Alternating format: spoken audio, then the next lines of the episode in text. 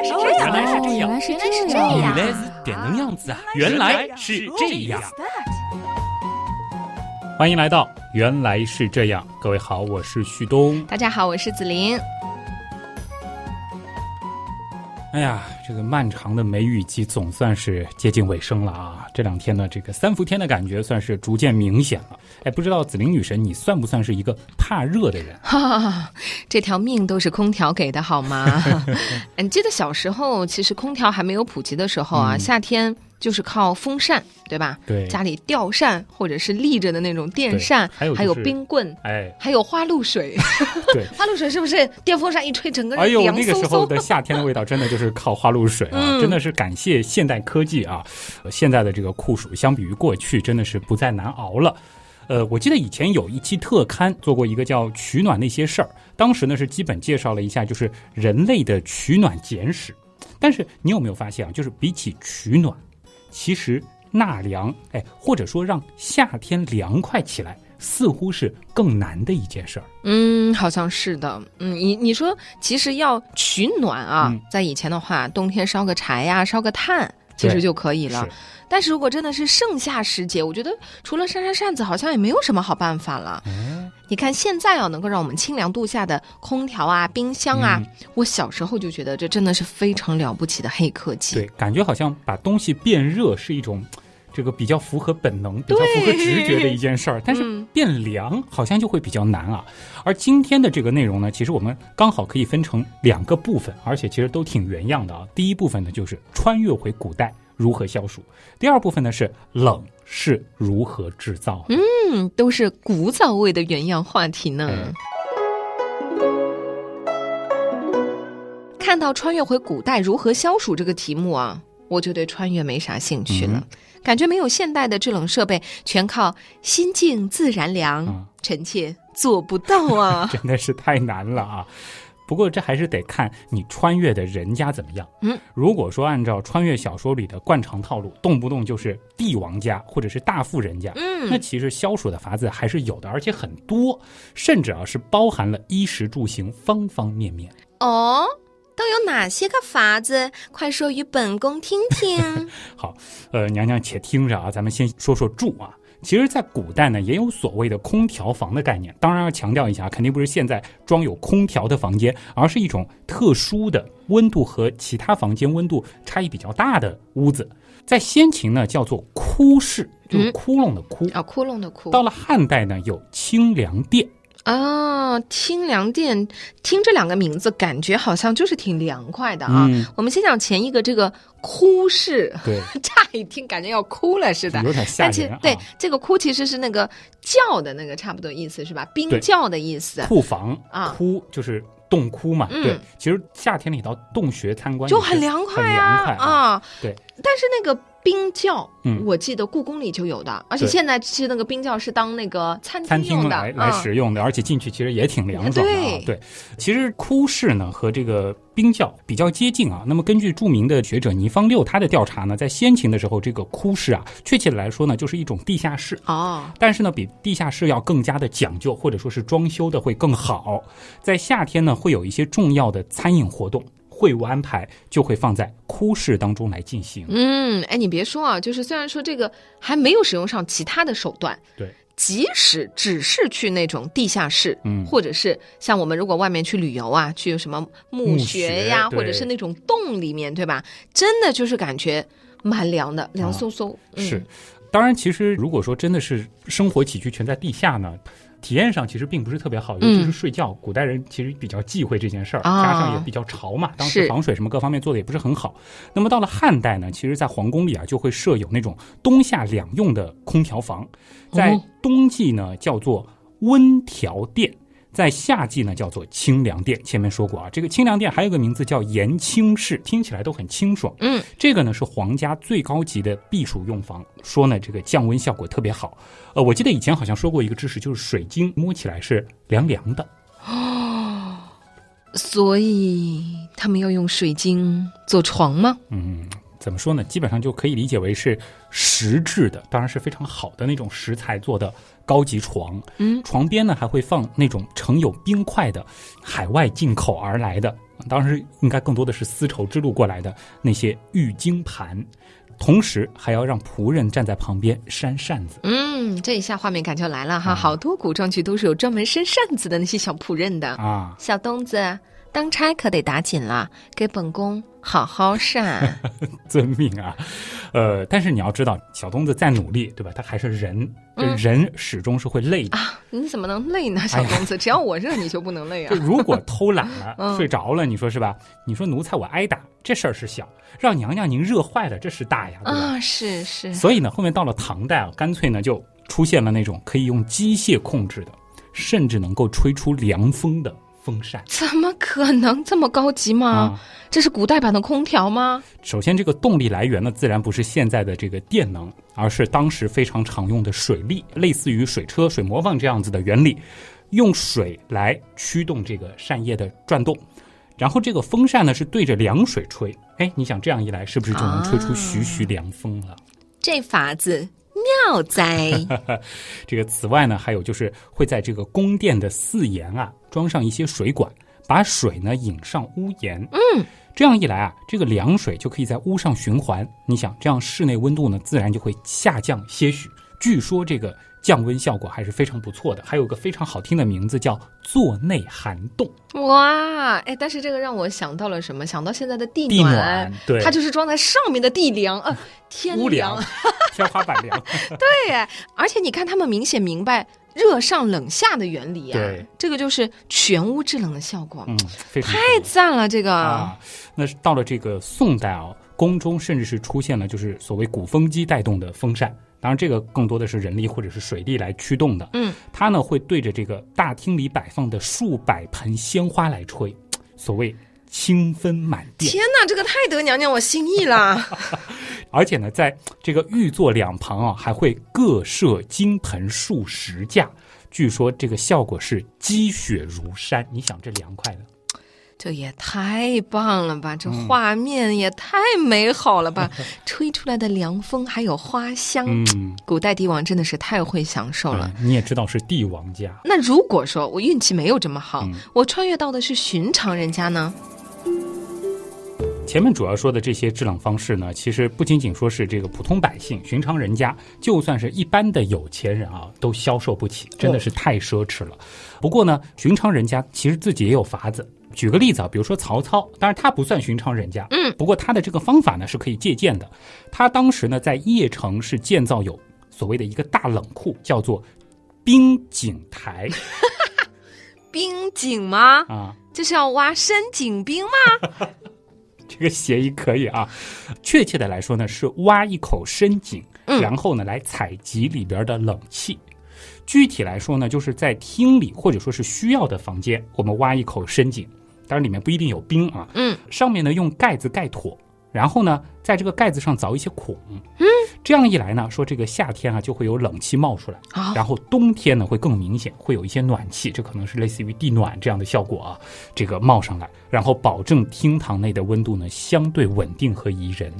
就是说，只要挖一个深的洞，它自己就会造成这样的效果吗？嗯，但是我觉得这个取暖效果可能比较有限，除非你用一些这个不能鼓风的这个设备，把里边的这个凉气带上来。嗯但当时的确是用过这样的方法。嗯，所以你看这样的方法，但未必需要帝王将相家哈，稍微有点实力的百姓好像就可以效仿了。嗯对，不过我好像有点难接受在家里面凿这么深的一个对你。刚才说这个画面，你说在客厅里的中间啪一个洞，好像还挺奇怪的。尤其是有小朋友，感觉容易掉下去啊。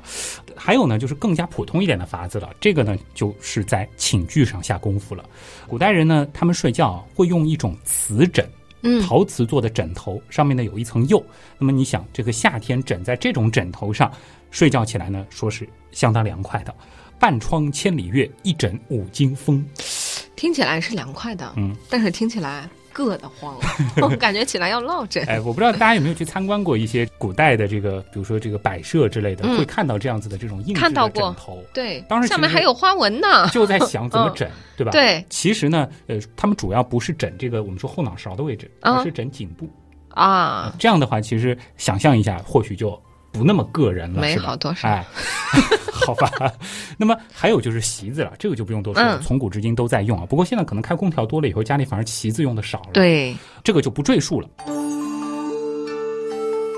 那么接下来呢，我们再来说说行的部分啊。这里呢要说一个前提，就是古人在夏天啊，他们外出活动是相对比较少的。嗯，即便是要做生意的人，其实古人呢也是我们说是要命不要钱，因为有一句俗话叫做“好汉不挣六月钱嗯，你看，其实中暑在现在也是很危险的，更不要说医疗条件不发达的古代了。对，因为他说的这个六月是农历嘛，对应到公历呢，差不多就是七八八月份嗯这个时候，对吧？那么古人呢是宁愿在家里歇着，也要减少户外活动啊，就算。有，尤其是这种正午的时候，也是会用那种带棚的马车，这当然就比较奢侈了啊。那看起来行这个事儿是没有什么好方法的呀。现在你说真的是多亏了空调啊，嗯否则也只能像古人那样给自己放暑假了。对，呃，那其实接下来倒是一个关键，嗯就是食。啊哇、吃的吃的，哎，民以 食为天嘛。嗯当然，确切的来说呢，应该是喝的东西。啊，在夏天里，你想体液更容易流失，对吧？那么最重要的还是要补充足够的水分和电解质。如果是补充一些冷饮的话，这感受自然是最好不过了啊。是的，小东子，快给本宫盛一碗冰镇莲子绿豆甜羹。哎，你别说，很多宫廷剧里面好像经常都会提到这种所谓冰镇过的冷饮，嗯，而且他们好像都是在夏天享用的。是的，娘娘，我经常享用这样的冰镇饮料，啊但是我也很好奇，小东子，啊你知道很多的科学知识 啊？你说我们没有冰箱制冰，那这个冰是从哪里来的呢？靠大自然的馈赠呗。啊，你想夏天哎，那些在冬天嗯，会天然结冰的地区啊，比如说在北京，很多的湖面都会结上冰，对不对是？那个时候呢，帝王们啊就会命人把这个冰给采来，嗯，然后小心的保存在那种就比较深的地窖里面。其实当时我们前面提到的那个冰窖，就是这个功能，哦就是把这些天然的冰放在这个里边儿，然后呢，到夏天再拿出来进行享用即可。当然，他们还会有一些保冷，等会儿还会提到，甚至有一些制冷的技术，可以延长这个冰的储存期。那么到夏天非常热的时候，既可以拿来作为这个室内降温之用，那么同时呢，也可以加点蜂蜜之类的啊，当做一个冷饮来吃。是的，小东子，真的，你从来都尝不到这个冰镇饮料的味道，但是真的非常非常的凉爽，相信 你端着他的碗的时候也能够感受到吧？啊！嗯听娘娘这样一说，咱们心里凉快就行了啊！娘娘心里快最重要。吗？心里拔凉拔凉。真的是拔凉拔凉。早在这个先秦时代啊，就是我们说，比如说周朝的时候，古人呢就会利用这种天然冰来制冷，同时呢，他们也会注意到用这种方法来给食物保鲜，哦，或者说是做冷饮。那么在《周礼》当中呢，就有记载，当时啊，这个周王室为了保证夏天有冰块来使用，会专门成立一个相应的机构，叫做冰政。嗯而负责人呢，注意了，叫陵人，嗯，子陵的菱，啊，不就是我本人吗？不过我这个名字听起来真的挺凉快的啊，对。灵啊，啊，你你这名字本身也是子时，本来也是一天最寒凉的时候，然后又是凌凌霄花，所以怎么了呢？我这个人很冷酷是吗？陵人他们所在的这个部门兵政啊，嗯，呃，里面呢有八十名职工，这么多人，哎，这大事儿啊，天子要凉快，娘娘们要凉快，这不重要吗？是的，是啊的，一般呢，就每年冬天十二月的时候开始，工人们呢就会开采这个天然的冰块，运到一个名叫灵阴，呃，紫菱的菱，阴暗的阴这样子的一个地方，你又内涵我啊，你啊，这样子的一个地方来储存啊，其实就是冰窖啊。那么当时啊，家里如果说真的是有这种灵阴或者说是储冰室的哇，那绝对是，绝对超级大户人家，嗯这个不单单是大户了，主要你的这个社会地位、这个身份还要很尊贵才行。那么到这个夏天的时候，周王室呢，那个时候还会有一种赏赐，就是发冰块。哦，就我跟你关系好，或者说你这个身份尊贵、等级够高，那我就赐点冰给你啊。虽然说刚才冰镇的饮料小东子没有喝到，啊但是小东子看你近来采冰不易，我是名人是吧？赏你些冰块吧。对不过本宫赏的东西你可得好好存着，嗯别化了，啊，不然要拿你试问。哎呦，娘娘一周后拿着冰块来见。这冰块您自己享用吧啊！哎，不过小人还有一计，嗯，呃，给娘娘进献个冰柜，嗯娘娘解暑如何？你少拿这种未来人的玩意儿诓本宫。臣不敢啊！哎，我们说，其实古人啊，确切的来说呢，是古代的贵族，他们呢有一种冷藏器，这个字儿啊，看到了千万别念剑，嗯就是以史为鉴。我们说以铜为借鉴鉴的鉴借鉴的嗯鉴，这里呢读汉。汉汉、哦，啊，是一种大盆，上面可能还会有盖子。这个字儿呢是多音字儿，在这里呢念汉啊。那么早期呢是陶制的，春秋中期以后呢就流行青铜汉了。使用的时候呢是将盛满饮料或者说是食物的器皿给放进去，这个东西四周呢其实会放满冰块，然后盖上盒子，呃，不多时这个冷饮就可以制成了。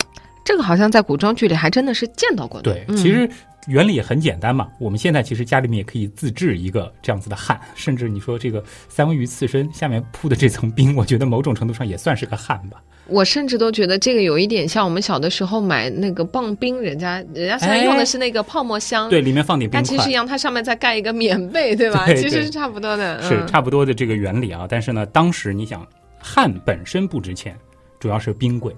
对，哎，嗯，那么在秦汉所以我赏你那块冰还在吗？化了，拉出去！好了好了，收啊。我们说这个秦汉时候啊，普通人家他们过夏天呢，其实也有一些方法，未必有冰，但是呢，他们有井。前面说过，啊对挖的深井，深井是吧？啊，那么呃，制冷或者保鲜的时候呢，就会用这个井藏法，或者呢，在井里面啊放一口大瓮，作为一个放置食品的冷藏室。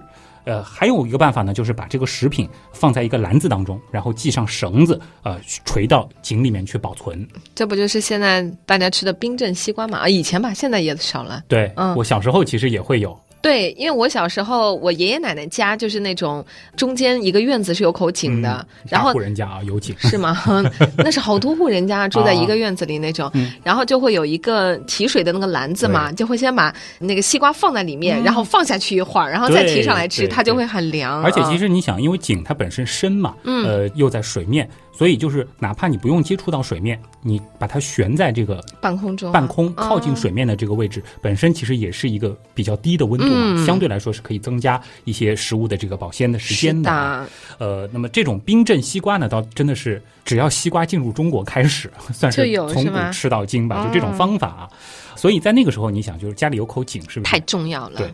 那么到了汉代啊，夏天呢还会有一些比较讲究一点的饮料，嗯，比如说蜜水，哦这个呢就是在水里掺入蜂蜜的饮料，在当时呢非常高档。其实主要是一来冰难得，二来蜂蜜难也得难得，对吧？嗯那么到了隋唐呢，夏天的饮料就比以前讲究更多了啊，甚至出现了类似深受今天人们推崇的那种保健饮料的概念。嗯啊，这种东西呢，在当时称为饮子，饮料的饮，饮子。算得上是一种功能饮料，说白了呢，就是果品或者是草药熬制成的哦，你王某应该知道是吉那种，对，差不多啊。这个解渴的同时呢，还有这个所谓清热解毒的功效吧？哦，其实一个是我刚刚说的，还有就是类似于像酸梅汤啊，对，差不多性质的凉东西。茶呀对对对这种是吧？而且你想，就是如今，尤其是夏天，这个奶茶店、饮品店火不火啊？在当时其实一样受欢迎。饮子呢，很受隋唐时期消费者的喜爱。当时长安街头影子店是非常多的，嗯生意也很兴隆，而且甚至有的影子店啊，还可以先喝后付钱。来来来来来来，酸甜适口的冰镇影子啊，不好喝不要钱啦！嗯娘娘怎么这一会儿又变成老板娘了？微服私访，微服私访。啊好好好，哎，对了，我突然在想哈，南方那种没有天然冰的地方怎么办呢？哎你说冬天我们是凿了天然的冰储存起来，对吗？南方没有啊，那是不是夏天就没有冷饮喝了呢？哎还是只能靠深井里面的冰？呃呃，深井其实深井也有 没有冰，对就是凉凉的就是保持的比较低，但很怎么办，小东子？你提到了一个很好的点子，其实，在更早的时候真的很难，尤其是你说这个，你也不可能从北方把冰运来，对吧？这个嗯也很难。其实呢，这个问题的解决差不多是到了唐朝的末期，那个时候呢，火药出现了，在生产火药的同时呢，还会开采出大量的硝石。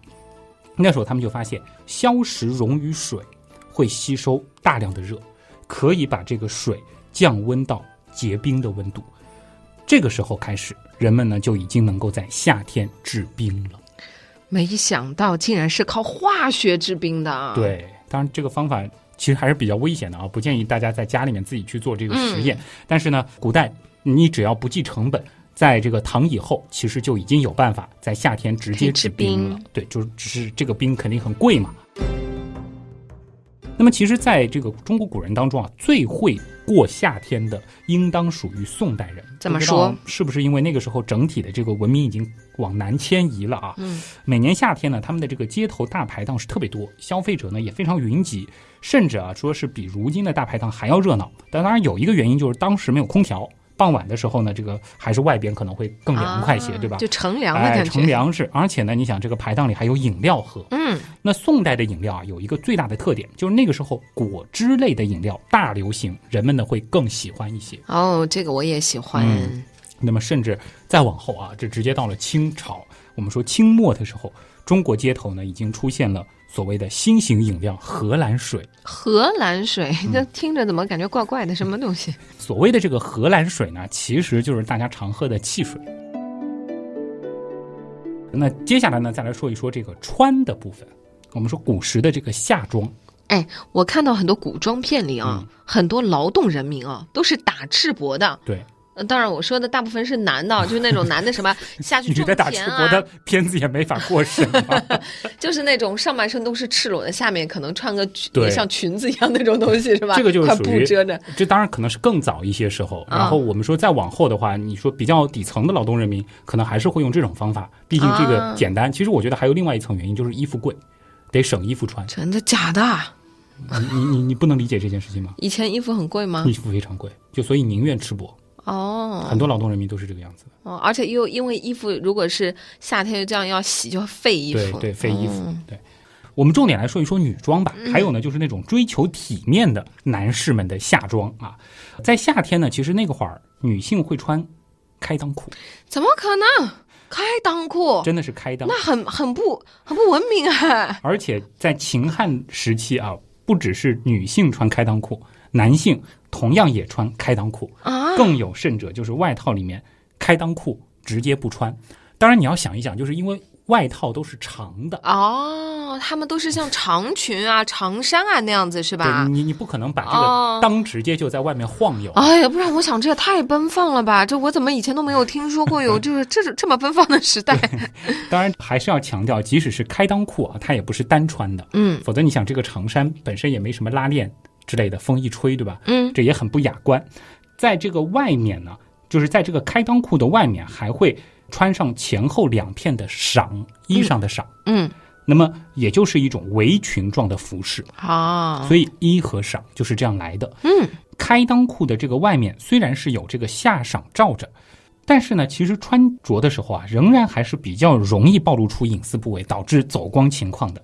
所以呢，在当时啊，会有一种所谓的行为准则吧，呃，有这样子的规定，就是说不能够轻易的提起你的下裳，嗯除非什么过河的时候，哦，否则呢，就算是失礼，属于不敬的行为。嗯懂了懂了，不文明的行为哈。是，嗯，那么 现在也是。对，那么上衣呢？说到女性的上衣呢，其实看古装剧也就知道，好像除了有一个时期，其他时候都挺热的慌。哦，唐代嗯啊，那个时代呢，这个我们说风气还是比较这个开放一些啊，嗯或者说开明一些吧。某种程度上来说，好像很多现代女性都没有当年的女性那么敢解放自我是的，啊。其中呢，有所谓的半袖装，这个其实还好，类似于短袖；还有呢，袒胸装。嗯，这个就比较夸张了。这个而且在当时唐代的女性当中是比较流行的。那么，尤其是这个袒胸装，我们说顾名思义啊，嗯呃，其实这个电视剧里面也是能够看到的，能当然不是直接袒露啊，能能能，我们懂的。是而是有点像抹胸一样，对吧？对对对，就是在这个 领口上呢进行一个大胆的改革，就是把这个尺度开得很大，然后呢裁剪成所谓的弹领，达到一种什么呢？就是半隐半现的效果。说实话，电视里演的还算是保守的。啊，你想一想，当时的女性是不是少了一种叫做内衣的东西？这么需要凉快吗？他们？嗯 所以是真正意义上的半隐半现。哦，从凉快的角度来说，哈，你看后期的古代女性穿的那么保守，我觉得夏天的日子真的太难熬了。，对，其实关于这个古代服装的话题啊，算是差的有点远了，以后有机会单独来讲一讲吧。那么到这个部分呢，我们的进度条就已经过半了啊。我们说穿越回古代如何纳凉的话题，比较轻松愉快的，要结束了吗？有点舍不得是吧？啊，我娘娘还没有当够呢，我来到近现代吧，我们来聊一聊下半部分，就是所谓的冷是如何制造的。嗯，呃，这个部分呢，相对来说会专业一些啊。脑洞太大，休息一下。如果听节目不过瘾，你也可以去我们的微信订阅号逛一逛哦。与节目有关的更多知识干货，每周节目的 BGM 歌单，还有趣味猜题闯关，都在那里了。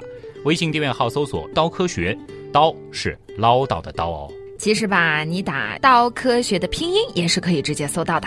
嗯，我怎么就没想到呢？冷是如何制造的？先问一下子林，就是提起现代制冷设备，你能想到什么？这不很简单吗？空调啊。冰箱啊，嗯电风扇也能算吧？电风扇，我觉得如果说是制冷的话，可能有点牵强。它的本质是加强这个空气的流通嘛，对吧？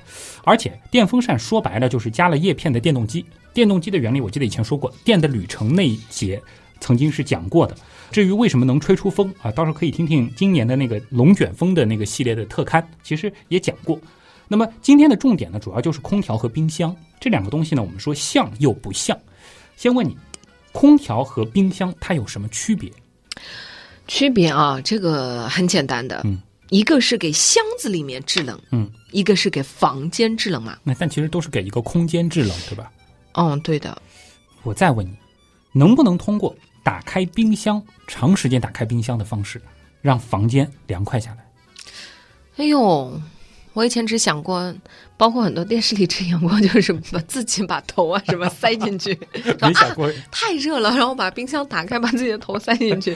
但是好像没有想过把冰箱开着当空调来用。嗯，但是你说原理上来说啊，冰箱里肯定有冷气冒出来的，对吧？嗯。但我感觉你这么问应该是不行的啊。但是你说原因我就不知道了。小时候如果说长时间开冰箱不关，这肯定是会被骂呀。对，浪费电啊 啊！是门不关啊，里面东西不会坏吗？如果真的我们家里不差钱啊，有的是电给我用，能不能呢？这个背后呢，其实是比较有意思的一个话题，而且我相信可能花花再过个一两年。可能就会好奇这个问题了，甚至今年就会好奇啊。如果说他对这个问题感兴趣的话呢，我们可以试着来告诉他到底为什么不可以。嗯，不过在这个之前，我们还是得先了解一个非常高大上的概念，叫做热力学。我热力学原样以前讲过的呀。但是我觉得花花这个年纪听了会晕吧？嗯，其实今天要讲的内容也没有那么难啊。我们说主要是回顾一下热力学的第一、第二定律。第一定律呢很简单，就是所谓的能量守恒。嗯，能量呢是守恒的，它不会增多也不会减少。而热力学第二定律呢有很多种表述。我们先来说一说所谓的克劳修斯表述啊。这个表述是这样的：热量可以自发的从温度高的物体传递到较冷的物体。嗯，但是。不可能自发的从温度低的物体传递到温度高的物体。嗯，其实这种现象太常见了。你想一想，为什么夏天我们的房间会越来越热呢？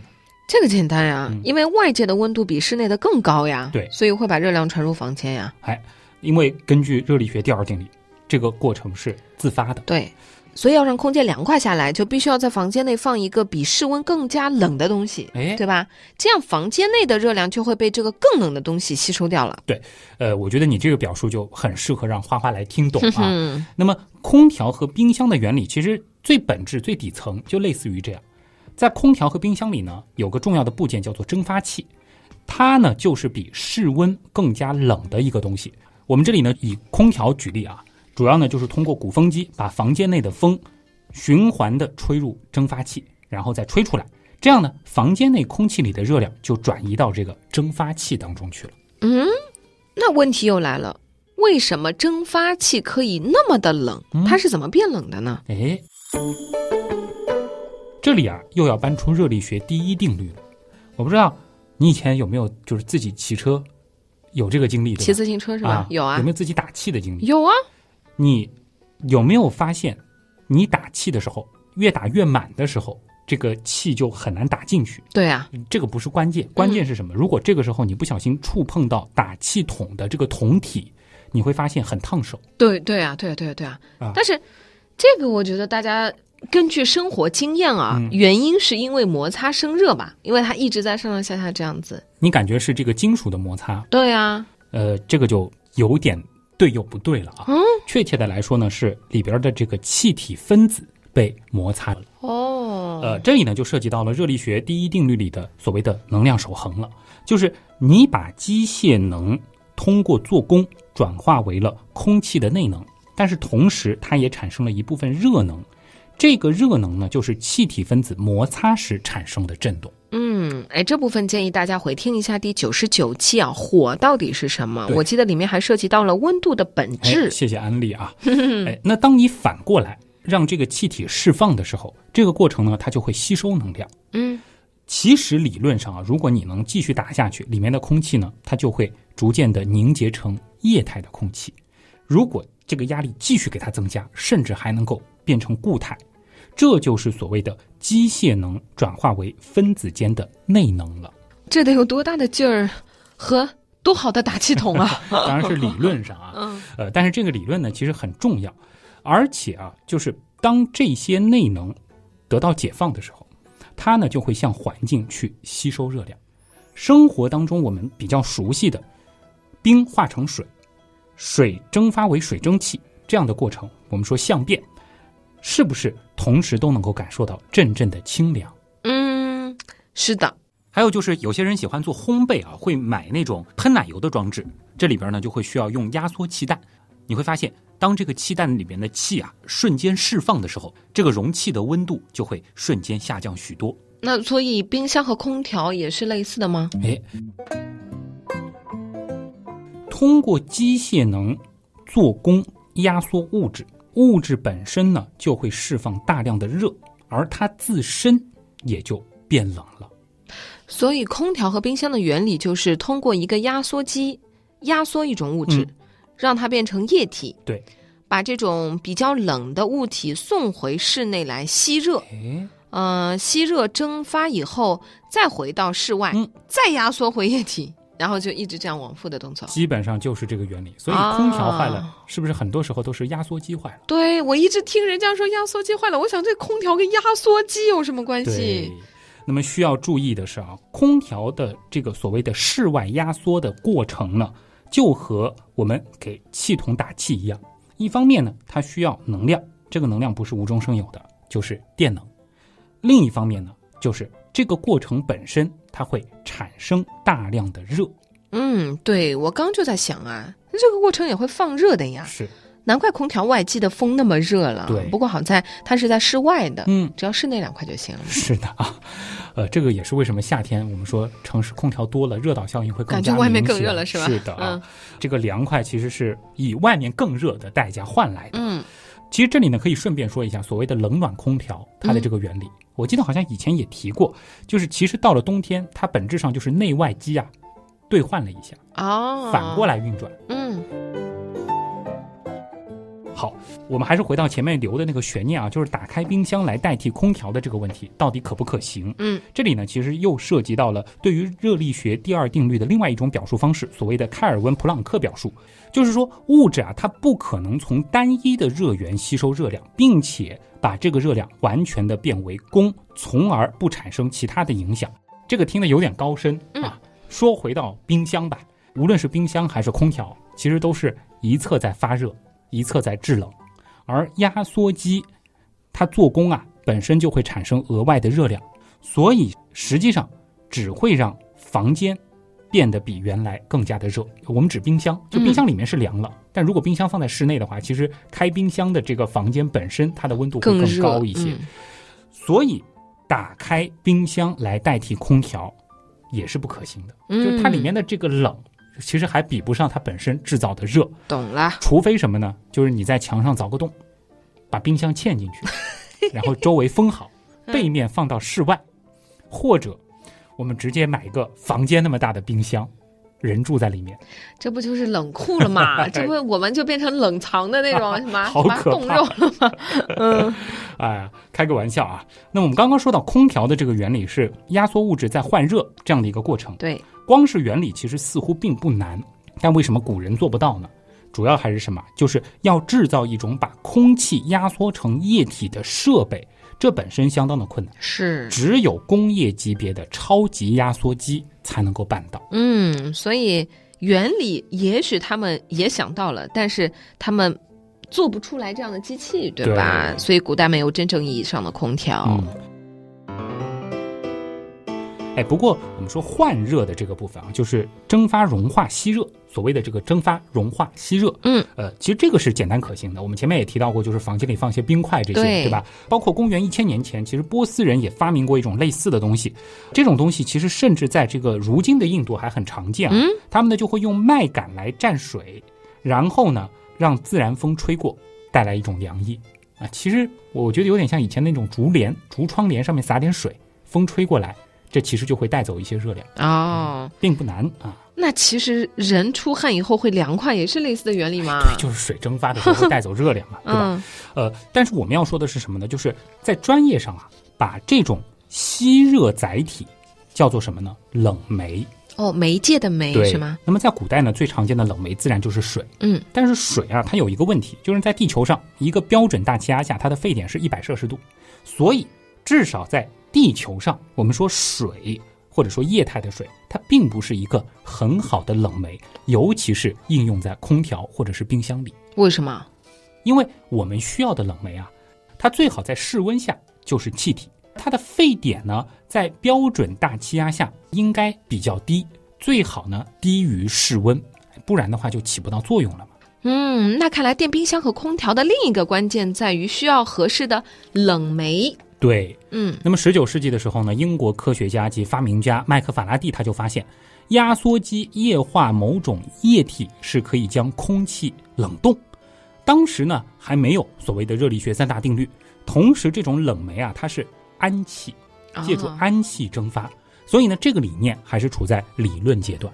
氨气，对，氨气很难闻哎，我记得是是不是？而且对人体有害啊。哎，当然你说这个在早期探索阶段，其实这个东西有没有害，并不是他们所关心的。嗯，我记得那个时候 X 光摄影还一度非常的流行，在这个百货商店都会有用来招来顾客，哦，导致那个时候早期就出了很多的这种放射病嘛。哦哦啊，这这个说远了，我们继续说回去。那么到了一八四二年的时候，佛罗里达州的一位医生叫约翰·戈里，他呢是采用了类似的方式，通过压缩氨气制冷，制造出了冰块。然后呢，他是医生嘛，他主要就是用这个冰块来给疟疾和黄热病的病人降温。哦，所以这个应该算是最早的冰箱了吧？，对，它是符合现代意义上的这个制冰冰箱的原理了。那么戈里呢，他在一八五一年的时候是申请了专利，所以呢，这也是第一台冰箱技术的专利。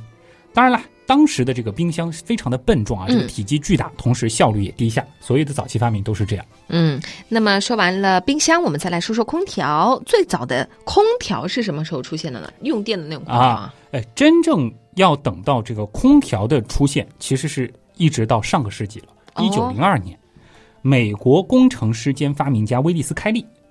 不过想想也很早，那时候还是清朝年间啊，嗯空调就已经有了。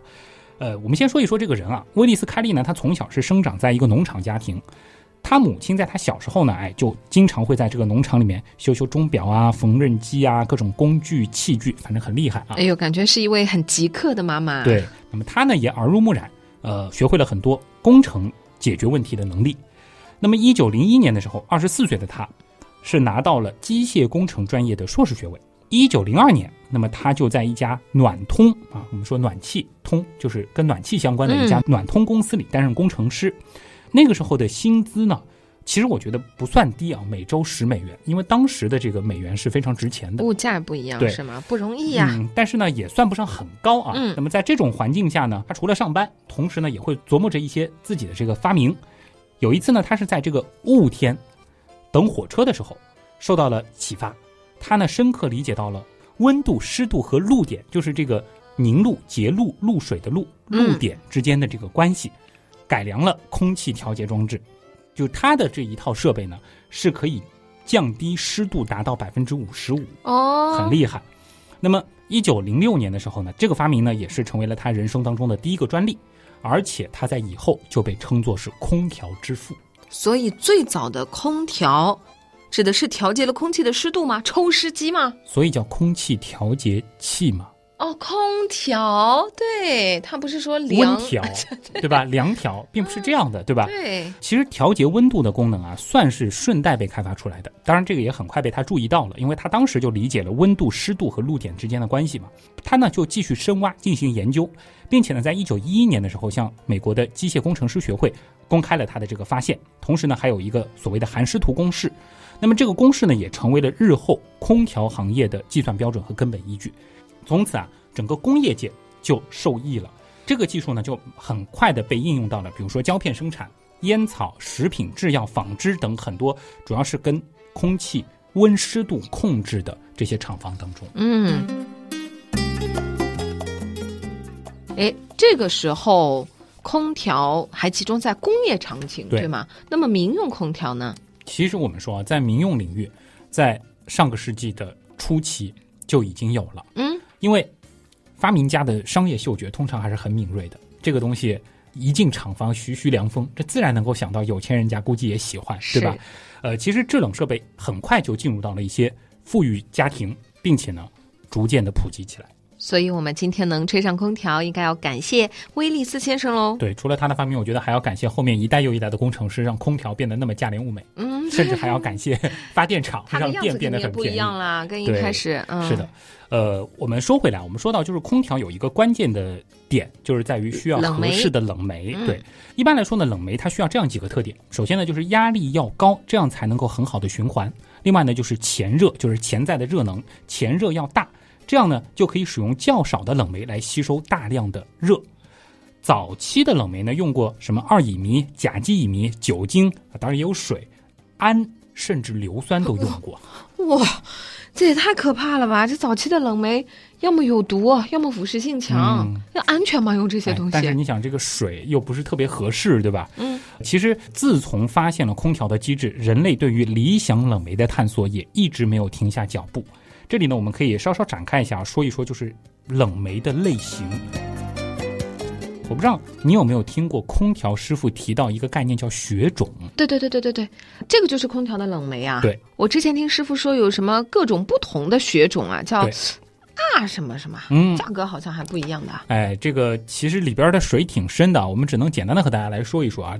这个啊什么什么的呢，最早是可以追溯到一九六七年，美国呢有一个供暖制冷工程协会，它呢是制定了一套标准，然后呢就用 R 加上一系列的这个字母或数字的这个代号，其实呢就是能够让人一眼辨知这个冷媒到底用的是什么。啊，R 呢，它代表的其实就是制冷剂或冷媒的英文 refrigerant。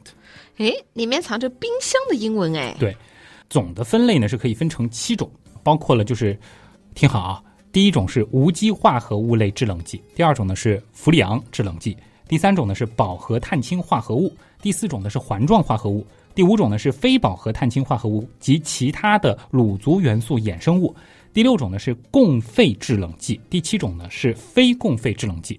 呃，当然呢，就是每种制冷剂或冷媒它都有自己的编号规则，这个就比较复杂，我们呢就不展开了，有机会给大家做个图文。那太好了，听这些词我头都大了啊。不过我刚刚听到了氟利昂这个东西啊，哎之前就听过氟利昂对大气层有严重的损伤的是吗？哎，这个环保女神对这个事儿应该很熟悉啊。呃，其实，在这个一九八五年二月的时候，那个时候英国有一个南极考察队，队长叫发曼，他呢就报道了这样子的一个观察，从一九七七年开始，发现了这个南极洲上空的这个臭氧总量，每年九月下旬会开始迅速的减少一半左右，形成一个所谓的臭氧层空洞，然后呢会持续到十一月逐渐恢复。那个时候呢就引起了世界性的震惊。后面呢就发现啊，好像是和我们制冷机当中大量的使用氟利昂有关。具体是什么样的反应呢？反应呢，简单来说是这样的，就是氯原子和一氧化氮，它呢其实都能够和臭氧反应。当时正在世界上大量生产和使用的，我们叫氯氟烃，也就是 CFCS，啊，由于它的这个化学稳定性比较好，在大气当中啊，这种东西寿命差不多是一百零二年。哦，它呢不容易在对流层分解，然后呢会通过大气环流进入到臭氧层所在的平流层，就会慢慢的往上走。然后呢，在短波紫外线 UVC 的照射下，会分解出自由基，这就参与了对臭氧的消耗。哇，又是 UVC 又是自由基的，我感觉像是化妆品广告、防晒霜啊什么的。当然可以回听防晒那一期啊，当时也讲过 UVA、UVB、UVC 啊。那么归纳起来呢，就是要使臭氧发生消耗，这种物质呢，它必须有两个特征。首先呢，就是含氯、嗯，溴或者另一种相似的原子能够参与臭氧变氧的化学反应。那么在低层大气当中呢，它还必须十分的稳定。那么翻译成前面的话，就是它需要有足够长的大气寿命，嗯这样它才能够在循环当中逐渐的到臭氧层去。嗯，所以不是所有的冷媒都对臭氧有害，对吗哎，？你说到关键了。比如说啊，像是现在好像用的还挺多的氢氯废烃血种，你看那个标号叫做 HCF 二十二和 HCFC 一二三。这虽然它们都有一个氯原子，看上去好像是能够消耗臭氧的，但是呢，它们的大气寿命并不是很长。一个呢是十二点一年，一个呢是十四年。而且呢，氢原子相对活泼，是能够在低层大气当中发生分解的。所以呢，这种东西它其实到达臭氧层的数量就微乎其微了。因此呢，这样两种血种啊，或者说叫这个冷媒，它破坏臭氧的能力呢，就会比我们说氟氯昂要小很多。如果说啊，大家使用旧的家电设备，这个呢就需要注意选用正确的冷媒了。如果说大家家里面还有使用老旧的那种所谓的 R 二十二、R 二二，又或者氟利昂的空调，那应该是尽快的更换，稳妥的处理为好。嗯，原来是这样。就是这样。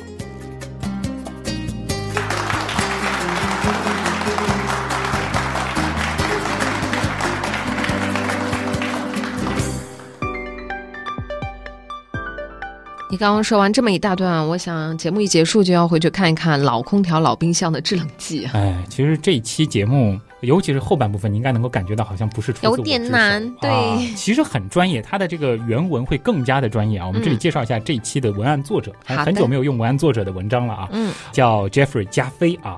他在这个微博上呢是叫 Jeffrey 邓杰明啊，号称是一个爱好广泛的电气工程师，哦，原来是专业的，真的是专业的啊。嗯他呢还给我们补充了，在这个文案当中是提到，就是现代空调的这个发展呢，其实更加的先进了。呃，除了制冷剂的变化，后面呢其实还会有各种新的要求，比如说对压力啊、制造成分、噪音、能耗等等都有更多的标准。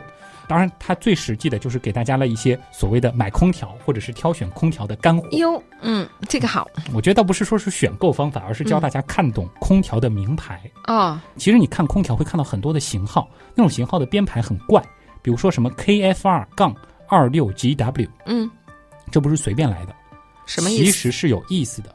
比如说 K 首字母 K，就是代表它是家用空调啊、；F 就代表它是分体式空调。如果是 C，你比如说是 KC 什么什么，嗯就代表它是窗式空调。嗯后面这个 R 呢，代表就是它是有热泵加热功能。如果说没有这个 R，则代表是单冷功能的空调。现在好像基本上都是冷暖讲两热了，以前呢有单冷空调。那么如果说是个 D，就代表是有辅助电热加热功能啊。二十六这个数字是什么意思呢？就代表它的这个额定制冷量。G 呢，就代表它是壁挂型的空调。如果家里有落地空调，可以去看一看。在这个数字后面跟着的是 L，代表它是落地式空调，也就是我们常说的这个所谓的柜机。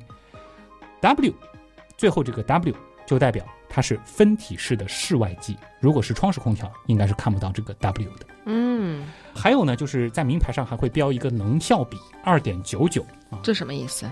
这个呢其实就是额定制冷量与额定功率的一个比值啊。简单来说就是越大越好。哦，一级的是最好的，也就是说能效比呢在三点六以上，这个呢其实也跟节能有关，嗯就属于最节能的一级空调产品了。所以买省电的空调就应该选一个能效等级最高的。对这个数值呢越大越好，最好是三点六以上啊。他还提醒啊，就是说这个空调和面积其实还是有一个很重要的关系的，对吧？你不能这个小空调放在大房间，嗯反而其实更更耗电啊。甚至呢，你还要考虑到就是你的楼层高度、家里的这个日晒情况、墙面厚度啊，其实都有关系。所以呢，就是在购买的时候呢，也不能简单的说是按照你的这个面积去对比选购，要综合去考虑。不合适的空调呢，它可能会导致不制冷，或者就是造成过高的能耗。嗯呃，所以一般就是我们说它的这个能效比，其实是在一个理想的环境下进行测试的，不能简单的套用任何一个房间。最好呢，还是在这个专业的指导下去购买和安装啊，而不是简单的这个自己去匹配。最后呢，我觉得想说一说这个作者的话啊，我觉得他的这篇文案其实还是挺有趣的，这个博古通今的意思啊，虽然前后我觉得好像稍稍有一点像两期节目一样啊。他呢是说，我是机缘巧合的，在每天上下班的一小时的路途当中听到原样的。他说，比起听歌啊，感觉原样更能够让脑子转动起来。嗯然后自己呢，从小就喜欢科学，后来呢，成为了一个工程师。虽然啊，自己不是站在科学的前沿，但是作为工程师，还是非常尊重科学的。是的，呃，但是离开学校，除了技术呢，很难再去接触最前沿或者说不那么为人所知的科学知识了。所以呢，很热爱科普，也衷心感谢在科普路上兢兢业业努力的人啊。他说，听了两百多期之后呢，就萌生了自己去做一个所谓的造物主了，其实就是文案作者了。对，他当时是特别感慨，就是听了牛奶那一期，那个彩蛋当中呢，其实也是提到了，就是写文案是一个自我学习的过程，他呢很受触动。然后最近他搬家啊，购置空调的时候呢，其实就思考了一下啊，啊然后呢就诞生了写这篇文案的想法啊，也是希望能够鼓励更多人参与到这个造物的过程，就是写文案的过程啊。太好了哎，。他说从脑洞到成品再到播出来，这个成就感是难以言喻的。感谢原样有这样一个平台啊。所以他马上就能听到他写出来的这篇文章最后呈现是什么哎样，的。总的来说，其实改动不是特别大，嗯主要就是后半部分它有很多特别专业的，我觉得以后做一个图文给大家来看，就是包括那个 R 的那些数字到底嗯对应的是什么意思。前半部分呢，就是因为我比较喜欢这个。宫斗题材的改法对啊，所以紫菱演的也很带劲儿啊。这前半部分呢，内容上基本上是他的这个思路，嗯然后呢就加了很多紫菱的戏。当然，紫菱今天在演的时候，好像给自己还加了更多的戏啊。嗯，对啊，就是当这个角色很适合我的时候，我就可以有更大的发挥。哎，总之就是大家听着乐就好，是吧？啊，关键是在欢乐当中能够长知识啊。是的，好了，那么今天的原来是这样，差不多就是这样了啊。啊，就这样了吗？小东子，广告不做了吗还要？继续演啊？好，呃，这个 先说一下，就是我们的微博吧，好吧？好的，紫菱的菱是伶人的伶啊，在微博上是紫菱菱，对，啊凌晨的凌啊，啊，伶紫人的菱伶，对嗯，，我不是，我是娘娘，你才是伶人，好吗？你是给我盛上冰块的人。好好好，那小东子，介绍一下你的微博就，相比于紫菱的这个微博这么寒气逼人啊，赐你一个机会。我呢就比较温暖，旭东，旭日东升的感觉。嗯嗯，就是了不起，太阳阳光照射的时候，嗯对啊，呃，东是上面一个山，下面一个东啊。那么还有呢，就是我们的这个刀科学的订阅号啊，嗯，呃，这里呢，这个有跟节目相关的内容，包括一些补充的资料，我们也会在这个里面做推送，同时也是进入原品店的一个入口。对的，就是刚才来叮铃铃铃铃，突然响起来的那个闹钟哎呀钟，这个月有大喜事，就是火星探测，对不对？啊，对，其实，在这个原品店当中，能够找到很多跟火星相关的元素哎。呦，所以可以赶个时髦。啊，火星包、火星盘、火星伞、火星钟，对啊所以就大家可以去看一看，尤其是火星钟、火星伞啊，这个都是今年当季的这个新品。因为火星又是人类的一大目标，是不是？嗯我们把整个人类的目标把火星放到家里床头，啊，挂在墙上，怎么呢？仿佛自己要撑在头去了，顶是吗？就提醒自己时刻为了这样远大的目标而努力 啊，是或者就是激发孩子，看看对。现在的科学家多厉害。因为我今天拿的就是一个地球的一个那个闹钟，是旭东送给我的。哎呦，已经说了多长时间了？两个月有了吧？这件事情啊 对，，是终于是吧？问我要了一块钱，然后给了我一个这个 因为这个闹钟嘛，啊吧？然后，嗯、我说我要一个地球，因为像我们家小朋友弟弟，就是嗯最近乔治就非常的喜欢了解，因为他很喜欢球状的东西，嗯他就觉得天体也是用球状，啊他就觉得很好玩，他就很喜欢认地球，他会在众多的星球当中找到地球。哦，怪不得你挑了地球。对，然后我就觉得这个拿回去他会很感兴趣。如如果家里有小朋友很嗯对这种科普啊、天文啊感兴趣的话，我觉得这个也挺好的。嗯而且它很可爱，它表面它不是一个平的一个玻璃，嗯它是一个圆弧形的，就感觉好像它真的是一个就是圆圆的那种感觉。嗯，啊就真的东西得早点给紫菱拿来。你看就是看到了和看到图真的是完全感受不一样。那刚才还有其他的火星包啊、火星火星伞，你有有吗？啊？我没有。火星包你有啊？啊？就那个手提袋火星伞嗯，啊，你给你的是水星伞嗯，啊。都缺好吗？都缺，好，有什么拿什么来，好不好啊？，还有呢，就是可以就是加入我们的这个原样刀友会啊，嗯这个刀呢是唠叨刀，有九个大群，里边呢有很多和大家一样喜欢原来是这样的小伙伴，同时也可以加入文案组，对吧？或者说是跟更多的朋友来交流交流写文案的一些想法。总之就是期待大家来聊啊。嗯，好了，那么今天的原来是这样，真的就是这样了。再次代表本次节目的撰稿人 Jeffrey，感谢各位的收听，嗯，原样的发展真的离不开大家的支持。我是旭东，我是子琳，咱们下周接着聊。再见。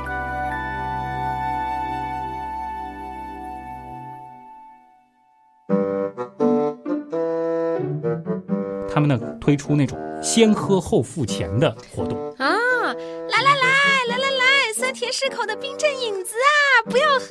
要。所以呢，在当时啊，会有一种公民行为准准，所以在当时呢，会有一种所谓公民行为准。有一次呢，他是在这个雾天等火车的时候，受到了启发，他呢深刻理解到了温度、湿度和露点。我们说，我们说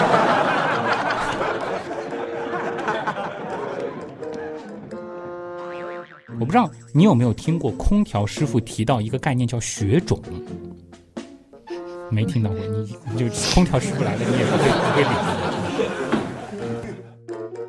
还有呢，就是空调的选用和你房间的这个面积也有关系啊。比如说像紫菱家那么大，有意思吗？有意思吗？不不说了娘娘家，娘娘家能不大吗？啊。对，整个皇宫都是我的是，对家。比如说这小个，东子又羡慕啦。那是基本上用中央空调了。哎呦，哎呦，吓死我了！这是我们的闹钟。这什么闹钟？这是旭东刚刚送给我的那个地球闹钟。你们有在原品店看到吗？。对对对，真的，这个声音震天响，也可以震响一家人哎，把所有人都叫起来。好好想去。对，即使像娘娘家皇宫这么大，一皇哎宫，的但人都真的很可。爱哎，真的很可爱。这现在强强势插入广告等会儿带货，等会儿带货，这是个彩蛋。好，